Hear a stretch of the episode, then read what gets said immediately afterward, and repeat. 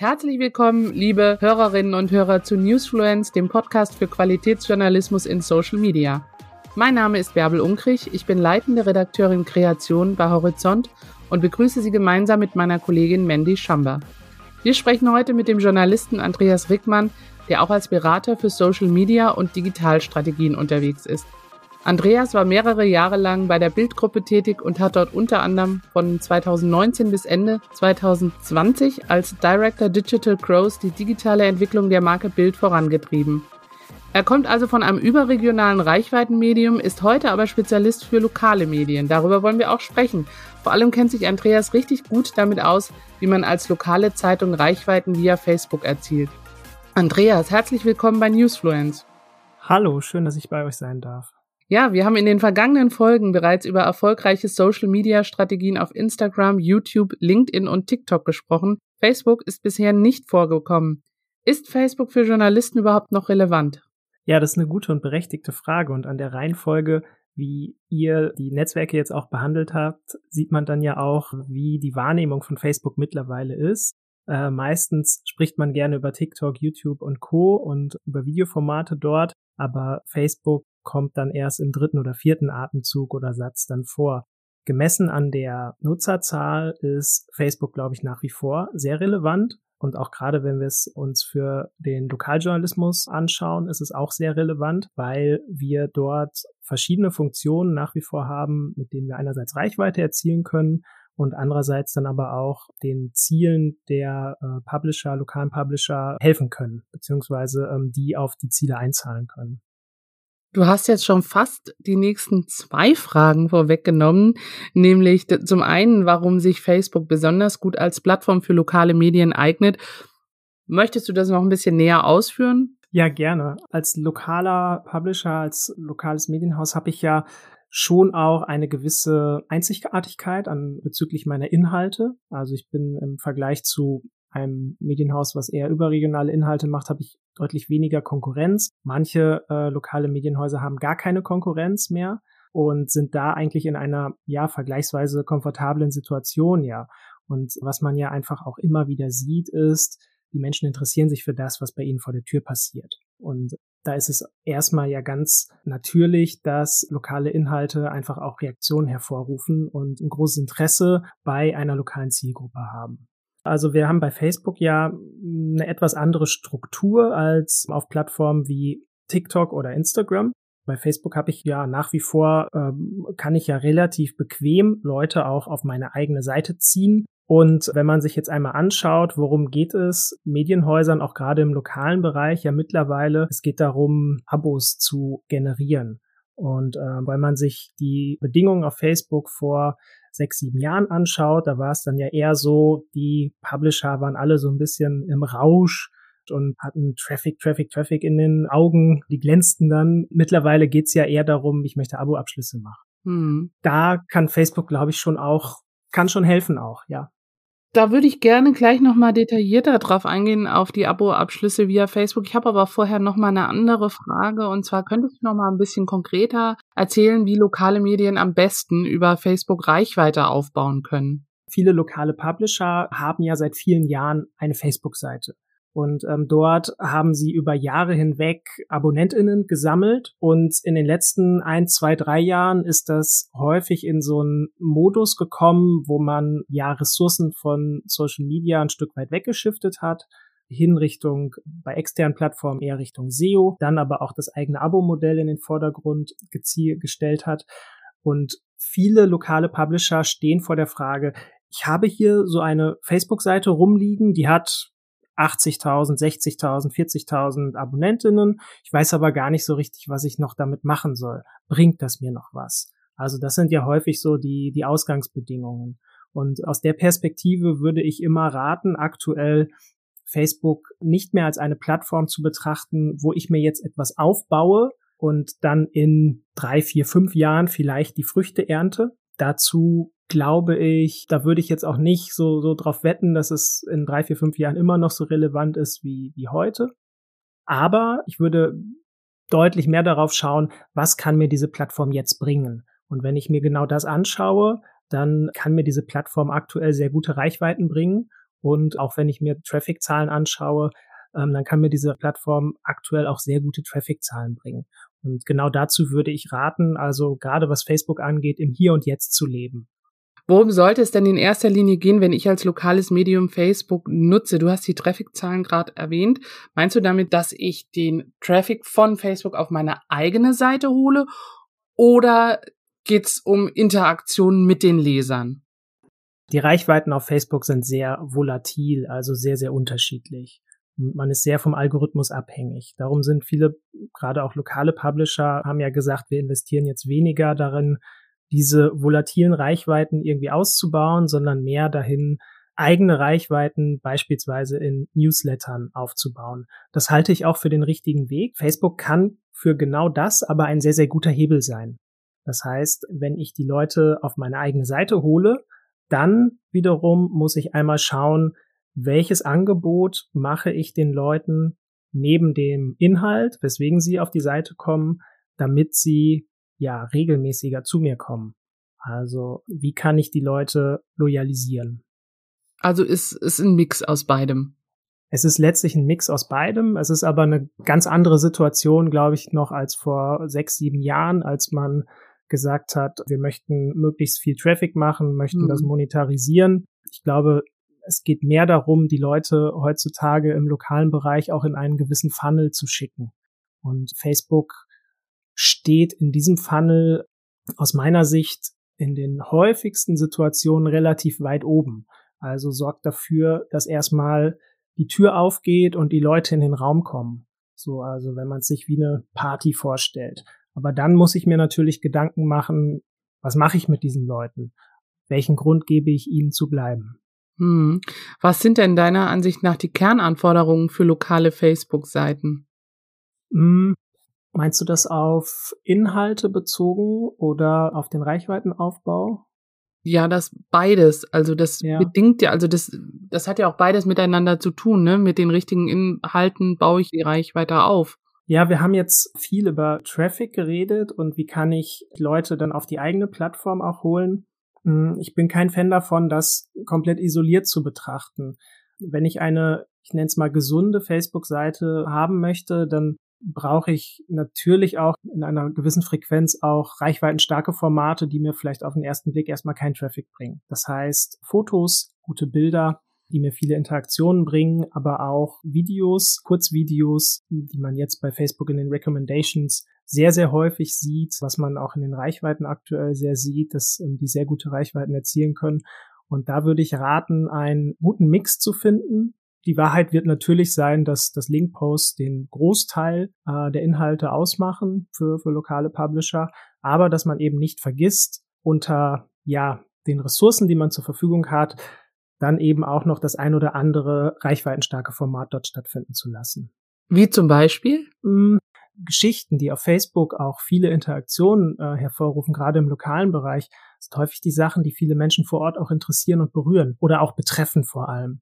Von daher ist es eigentlich auch eine gute Nachricht, dass dort gute lokale Inhalte, die Leute auch wirklich betreffen, eigentlich auch auf Facebook ihre Reichweite finden. Also, dass dieser digitale Küchenzuruf auch auf einer solchen Plattform durchaus funktionieren kann, mit all seinen Nachteilen, die ähm, so ein Algorithmus, der auch von Interaktionen lebt, der auch von wütenden Interaktionen lebt, auch haben kann. Hm. Lass uns doch nochmal konkret über die Abo-Verkäufe sprechen. Wenn wir noch bei Inhalten und bei Postings sind, ich hatte mir jetzt noch ein, ein Thema, ähm, war mir jetzt zuletzt noch aufgefallen, was eigentlich ein gutes Beispiel ist dafür, wie lokale Inhalte auch gut funktionieren können. Wenn ihr wollt, kann ich das auch ein bisschen beschreiben. Sehr gerne. Letztlich geht es bei Facebook ja auch sehr viel um emotionale Ebenen. Wenn man sich anschaut, welche Möglichkeiten habe ich bei Facebook zu reagieren auf eine Geschichte, dann ähm, habe ich ja seit fünf oder sechs Jahren nicht mehr nur noch den Gefällt mir-Button, sondern ich habe die gesamte Palette von, von Emotionen, wie ich auf eine Geschichte reagieren kann. Wenn man sich auch lokale Inhalte anschaut, die ähm, viele Interaktionen hervorrufen, dann kann man das eigentlich sehr schnell dekonstruieren und dann kann man eigentlich sehr schnell sehen, Inhalte, die viele Interaktionen hervorrufen, haben meistens auch mehrere emotionale Ebenen. Also Beispiel, als jetzt vor einigen Tagen die Love Parade in Berlin wieder stattgefunden hat, hat das in allen lokalen Berliner Medien wahnsinnig hohe Interaktionen hervorgerufen, was aus dieser Sicht auch erklärbar ist, weil da kommen mehrere emotionale Ebenen zusammen. Also man hat einerseits dieses Nostalgie-Thema. Viele Leute erinnern sich daran. Ähm, es trifft die Zielgruppe auf Facebook. Also viele Leute, die vielleicht vor 20 Jahren als 20-Jährige dort waren, äh, sind jetzt quasi im Facebook-Alter, sag ich mal. Man kann ja sagen, es ist eigentlich nur ähm, eine Veranstaltung mit 100 oder 200.000 Menschen, wie sie in Berlin irgendwie relativ häufig im Jahr stattfindet. Aber so wird es dann sehr erklärbar auch. Mhm. Und das kann man auch auf kleinere Sachen runterbrechen. Lass uns noch mal kurz bei den Inhalten bleiben. Da habe ich was ganz Interessantes in deiner Vita gelesen, nämlich, dass du deine Diplomarbeit zum Thema die Professionalität des ersten Satzes in Features und Reportagen von FAZ, Welt und Süddeutsche geschrieben hast. Ja. Das Thema würde ich jetzt sehr gerne mal auf Facebook oder Social Media insgesamt anwenden. Wie wichtig ist denn der erste Satz eines Facebook-Postings? Wahnsinnig wichtig. Ich würde sogar so weit gehen, dass er noch viel wichtiger ist als in oder noch eine höhere Bedeutung hat als in Features und Reportagen. Die Diplomarbeit ist schon ein bisschen her, also wie der Name Diplom auch sagt. Damals gab es, glaube ich, bin mir gar nicht sicher, ob es schon Facebook-Postings gab, war gerade am Anfang von Facebook. Aber ähm, dadurch, dass ich bei Facebook in einem Newsfeed-Umfeld bin, ja, die Konkurrenz ganz hoch ist von ganz vielen anderen Seiten, die Menschen abonniert haben oder auch von ihren Freunden, alles Mögliche, Familie etc muss das, was ich da lese, natürlich sitzen. Und sonst überscroll ich Dinge und nehme sie gar nicht wahr. Und das ist eine ganz große Herausforderung. Also ich glaube, man muss auf Facebook gerade auch in Teasern sprachlich noch, noch klarer, brillanter, deutlicher sein, als man sich relativ lang Features oder so erlauben kann. Man sollte im Idealfall direkt Kopfkino hervorrufen. Also ich muss etwas lesen, ich muss diesen ersten Satz lesen oder diesen Satz bei Facebook dann, der da drüber steht und dann muss bei mir sofort im Kopf etwas anfangen. Ein Film muss losgehen. Hm. Gibt es auch eine Faustformel für den letzten Satz? Ja, so gesehen ähm, sind wir bei Teasern ja ein bisschen kürzer unterwegs bei Facebook. Also ich habe die Zeile, ich habe das Foto und ich habe das, was da oben drüber stehen kann das, was oben drüber steht, ähm, bezogen. Da wäre ich auch nicht zu lang, sondern es sollte eigentlich relativ klar immer sein und es sollte einen guten Dreiklang bilden, also mit dem Foto und mit der Zeile. Man unterschätzt häufig auch die Wirkung des Fotos auf Facebook von einer Teaser-Vorschau. Da kann es sich auch sehr lohnen, da nochmal sehr genau hinzuschauen. Welche Farbe hat das Foto? Ergänzt das Foto die Zeile und das, was oben drüber steht, gut? Da kann man sehr, sehr viel auch Richtung Interaktion und Reichweite mit, mit Handarbeit glaube ich, ausrichten. Jetzt haben wir viel über Inhalte gesprochen. Jetzt lass uns noch mal über Abo-Verkäufe sprechen. und zwar, was würdest du denn sagen, auch im Vergleich zu den anderen Plattformen, wie gut eignet sich Facebook für Abo-Verkäufe? Und zwar sowohl für Digital-Abos, aber auch für Print-Abos? Hm, teils, teils, würde ich sagen. Also wir haben ja eben auch schon einmal darüber gesprochen, wo Facebook, wenn man sich so ein, so ein Abo-Funnel von lokalen Medium anschaut, wo Facebook da steht. Eigentlich steht Facebook da relativ weit oben, weil die Leute, die auf Facebook unterwegs sind, sind sehr flüchtig mit mir in Kontakt.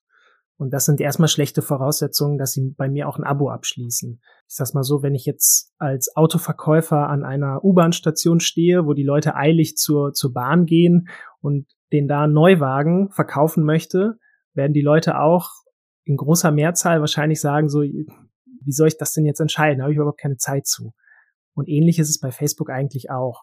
Und darum, glaube ich, empfiehlt es sich sehr, Facebook auch ähm, so zu betrachten, dass ich den Leuten erstmal etwas mitgebe, beziehungsweise wenn sie auf meiner Seite sind, dass ich ihnen weitere Angebote mache, sie zu mir hole, sie loyalisiere, sie Newsletter-Abonnent werden, diesen Newsletter regelmäßig lesen und sich dann entscheiden, Abonnent zu werden. Also es ist so der erste Eintritt zu, zur Marke eigentlich. Nichtsdestotrotz sieht man auch immer wieder, dass man über Facebook auch direkt Abos verkaufen kann. Also, dass dieser, dieser Weg zum Teil auch funktioniert, was auch daran liegt, dass es natürlich auch viele Leute gibt, die dann Inhalte von einer bestimmten Seite, wenn sie die regelmäßig anklicken oder Artikel regelmäßig anklicken davon oder regelmäßig darauf interagieren, die dann auch sehr regelmäßig im Newsfeed haben. Das kann auch funktionieren. Ich würde aber davor warnen, Facebook, den Erfolg von Facebook nur in direkt über Facebook verkauften Abos zu messen. weil dafür ist die Struktur ja einfach eine ganz andere als etwa im Newsletter. Wie würdest du denn den Erfolg messen?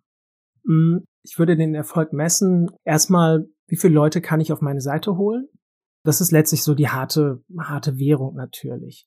Aber ich musste auch immer einmal gucken, dass ich die richtige Balance finde, dass die Seite auch gesund ist. Also, dass die Seite eine gewisse Reichweite hat, gewisse Interaktionen hat. Ist auch der Grund, warum ich immer auch reichweitenstarke Formate nur für die Plattform einstreuen würde auf einer Facebook-Seite und nicht zu 100 Prozent auf Linkpost setzen würde. Auch wenn mein Ziel ist, hey, ich möchte Abos verkaufen, ich möchte die Leute auf mein Angebot holen. Hm. Ich würde gerne nochmal bei dem Vergleich bleiben, Facebook mit äh, anderen sozialen Medien. Im diesjährigen News Report zur Nachrichtennutzung von Reuters, vom Reuters-Institut steht, dass ähm, WhatsApp, YouTube und Facebook am wichtigsten für den Nachrichtenkonsum sind und eben nicht Instagram oder TikTok. Kannst du dir erklären, warum Facebook immer noch überlegen ist? Ich glaube, die Leute sind bei Facebook auch sehr dran gewöhnt, äh, News-Inhalte zu sehen oder vielleicht ein Stückchen mehr sogar als bei Instagram oder woanders, wobei sich das jetzt aktuell, glaube ich, auch ein bisschen wandelt. Aber dadurch, dass Nutzer bei Facebook ja erstmal ein Stück weit passiver sind, kann ich mir vorstellen, also wenn man sich jetzt selber dran zurückerinnert, wann hat man zum letzten Mal was bei Facebook gepostet, ist bei den meisten wahrscheinlich schon ein bisschen her, kann ich mir vorstellen, dass das dann deswegen auch noch etwas mehr dafür genutzt wird. Dieser Report hat auch gezeigt, dass alle drei Plattformen, also die äh, WhatsApp, YouTube und Facebook im Vergleich zum Vorjahr ein bisschen an Reichweite eingebüßt haben. Woran könnte das liegen? Ich glaube, da äh, hat man jetzt gerade aktuell bei ganz jungen NutzerInnen dann die ganz große Konkurrenz von TikTok.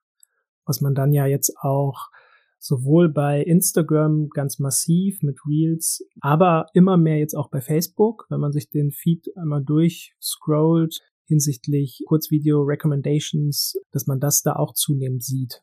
Ich habe oben die Uhr im Blick. Mandy möchte auch noch ein paar Fragen stellen. Jetzt deswegen würde ich gerne noch mal ein bisschen persönlicher werden jetzt. Und zwar, ich habe ja deine Vita vorhin schon kurz angerissen. Du hast deine Karriere zwar als Lokalreporter begonnen, warst dann aber jahrelang bei der Bildgruppe. Wie kommt es denn, dass du thematisch zu deinen Wurzeln zurückgekehrt bist? Naja, mein Herz schlägt schon fürs Lokale, muss ich sagen.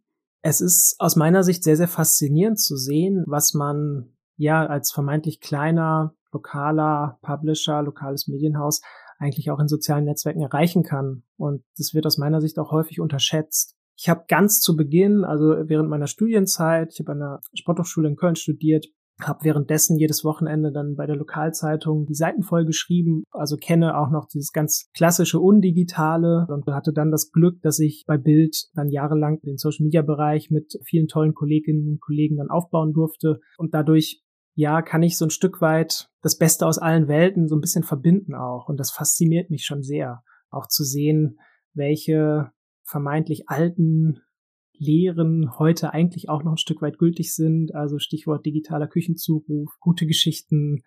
Und ja, deswegen ist das ein Thema, was mir einfach generell wahnsinnig viel Freude bereitet. Was können denn Lokalmedien von einem überregionalen Titel wie der Bild lernen?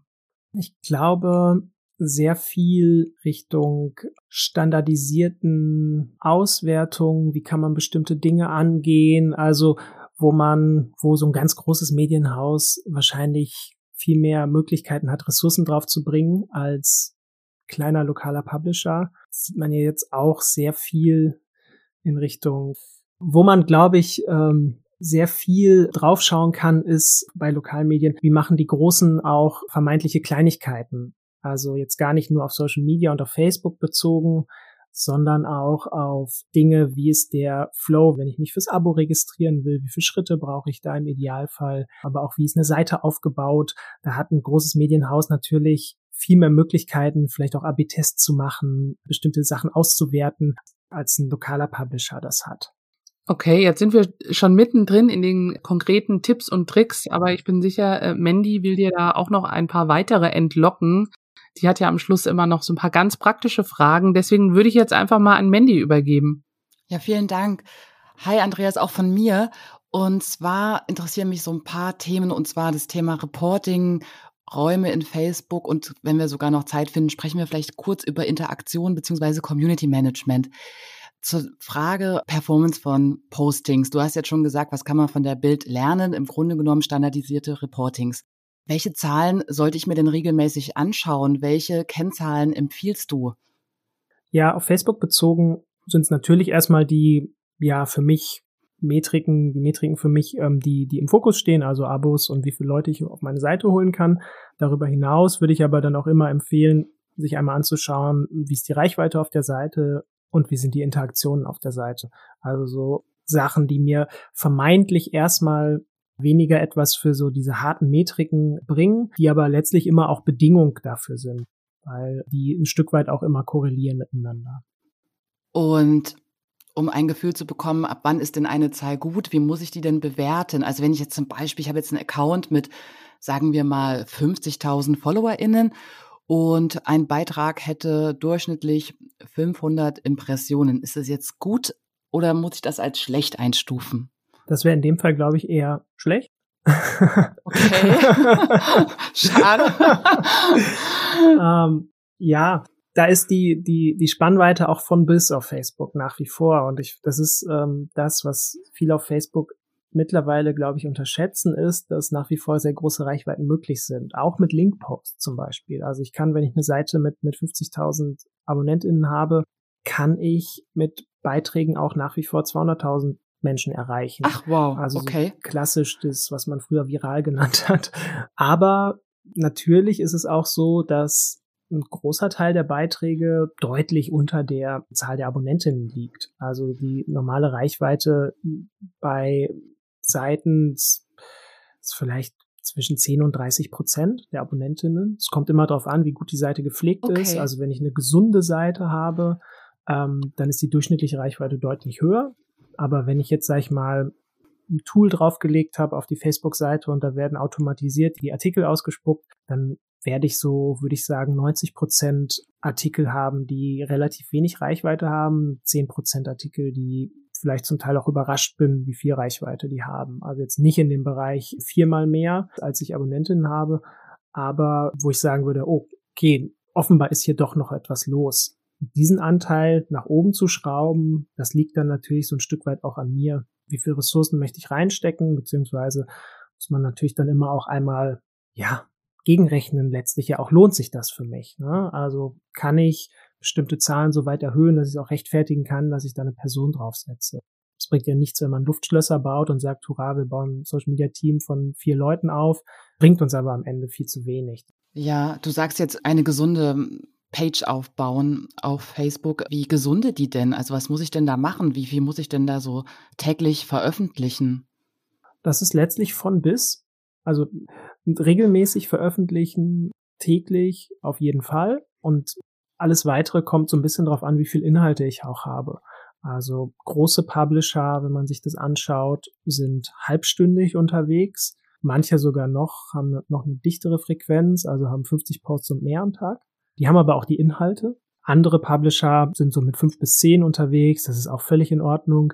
Aber es gibt auch Publisher, die vielleicht nur drei, vier am Tag machen. Ähm, diese Geschichten sitzen dann aber auch. Und dadurch haben die dann auch eine sehr, sehr gute Reichweite und können ihre Ziele da auch erfüllen. Also es kommt einerseits darauf an, wie viele gute Inhalte habe ich und auf die Regelmäßigkeit, würde ich auch sagen. Mhm. Wie häufig sollte ich denn am besten in die Insights auf Facebook gucken und was bringt mir das denn überhaupt? Ich bin Fan davon, das regelmäßig zu machen und mit regelmäßig meine ich täglich. Aber es ist immer eine ganz große Herausforderung, da auch die richtigen Lehren rauszuziehen. Mhm. Ich würde mal sagen, so die klassische Situation bei, bei Publishern ist, ja, wir sprechen jetzt über Zahlen und dann hat einer eine Excel-Liste und sagt, ja, das Facebook-Post hat gut funktioniert, das Facebook-Post hat gut funktioniert. Und dann schauen sich alle an in der Runde und dann sagt man, ja, hm, da müssen wir also mehr davon machen. So ich glaube, das ist eins zu wenig und das ist irgendwie lässt einen auch so, so, unbefriedigt zurück. Häufig sind es auch Dinge, die so ein Stück weit wütende, ja, das, das ganze Thema Wut irgendwie beschleunigen oder so. Und da, glaube ich, ist ganz viel journalistisches Denken dann auch gefragt und das mit den Zahlen zu kombinieren. Also Beispiel, in meiner operativen Zeit habe ich mir Zahlen täglich angeschaut, täglich auch in der Gruppe und so, so etwas institutionalisiert, dass man zehn Minuten kurz drüber gesprochen hat. Ich würde behaupten, dass ich die gerade die Facebook-Kanäle, wo ich dann auch operativ tätig war, dass ich die schon relativ gut kannte. Ich wurde aber fast jeden Tag wirklich auch noch mal überrascht von Dingen, mhm. wo ich gesagt hätte, das hätte ich nie gedacht, dass das der Fall ist. So und diese Learnings kontinuierlich rauszuziehen, das macht mich ja am Ende auch besser. So und das ist, glaube ich, ganz wichtig. Gleichzeitig ist das etwas, was am ehesten hinten rüberfällt. Was nimmt man sich meistens vor? Ja, Freitagnachmittag gucke ich nochmal über die Zahlen. Wozu hat man meistens keine Zeit, freitagsnachmittags nochmal über die Zahlen zu gucken? Social Media ist letztlich ja ein ständiges Lernen, so was das angeht. Also es bleibt ja auch nichts, wie es war bei Facebook oder man sieht es jetzt gerade auch bei Instagram, wie rasant sich das verändert. Und da kann ich mit meiner Strategie von vor einem Jahr vielleicht gar nicht mehr so viel mit anfangen. Darum ist so diese kontinuierliche Beobachtung wahnsinnig wichtig. Guter Tipp. Du hast jetzt zweimal das Thema Wut gestreift. Ich würde da gern einen Ticken tiefer reingehen. Ähm, Facebook ist ja tatsächlich mittlerweile auch so der Ort seit 2016, auf dem wirklich häufig gewütet wird und ja auch Desinformationen vorherrschen. Wie gehe ich denn mit wütenden Kommentaren unter meinen Beiträgen um? Soll ich die löschen oder hast du eine andere Empfehlung? Ja, für mich stellt sich erstmal die Frage, so welche Art von Beiträgen möchte ich denn auch machen? Also, also sieht man, gibt ja noch und nöcher Beispiele auch auf Facebook, die bewusst fast ausschließlich diese Wut bedienen auf Facebook und damit Reichweite machen. Aber ich würde mich gerade als lokaler Publisher dann auch fragen, will ich das ausschließlich machen? Ich würde da nicht zu raten, weil auch gerade mit Blick auf Abos, so warum schließen Menschen Abo ab? Ich glaube eher nicht, weil sie wütend sind, sondern weil sie Mehrwert sehen in etwas. Ich bin immer dafür kritisch zu sein, aber ich würde immer sehr, sehr aufpassen, diese Wutklaviatur auf Facebook noch ja auszureizen, anzuheizen, da wäre ich sehr, sehr vorsichtig. Es gibt Geschäftsmodelle, die davon leben, mehr oder weniger auch für, für die Netzwerke.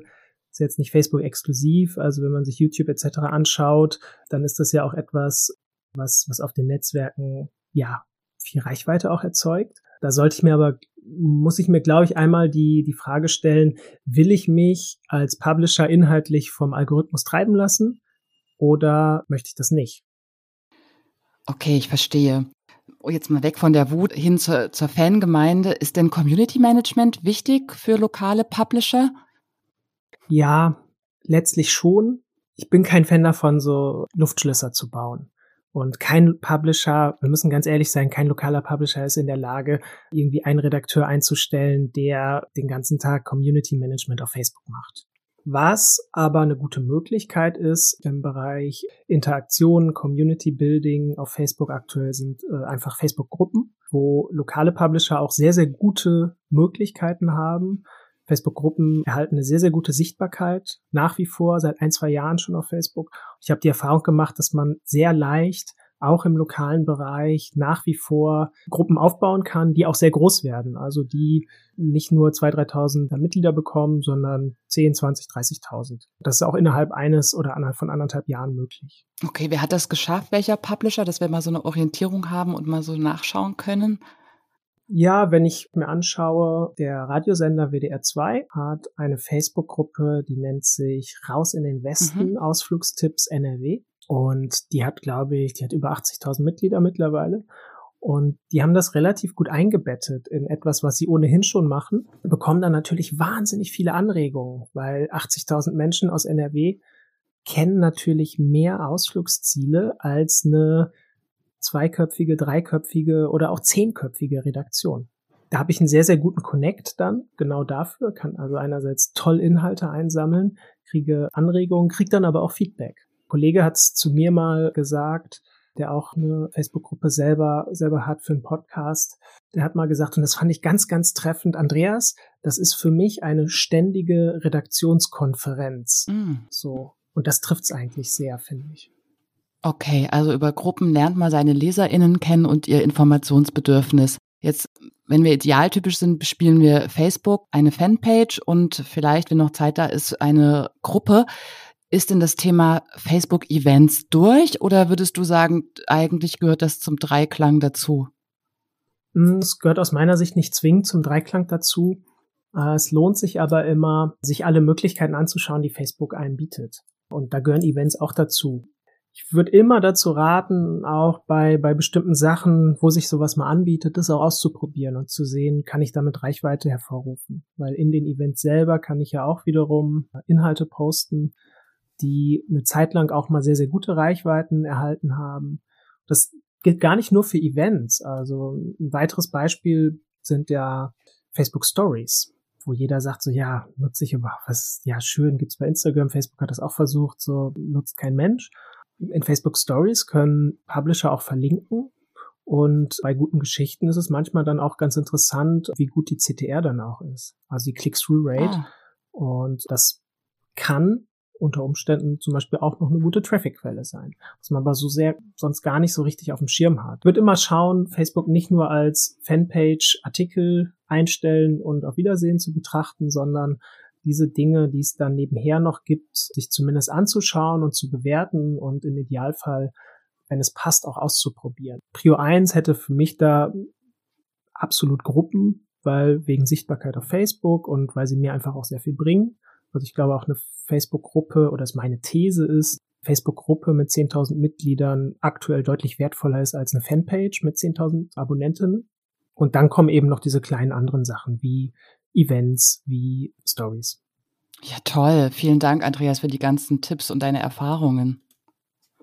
Gerne. Wir danken euch fürs Zuhören. Die nächste Folge von Newsfriends erscheint am 8. August. In dieser Folge sprechen wir mit der Journalistin Hatice Karaman. Sie leitet die Jugendredaktion von Korrektiv und wird uns erzählen, wie es ist, mit und für TeenagerInnen Journalismus zu machen. Wenn euch unser Podcast gefällt, dann gebt uns viele Sterne auf Apple Podcast oder Spotify. Über persönliches Feedback freuen wir uns natürlich auch. Bewertet uns oder schreibt uns an newsfluence@horizont.net.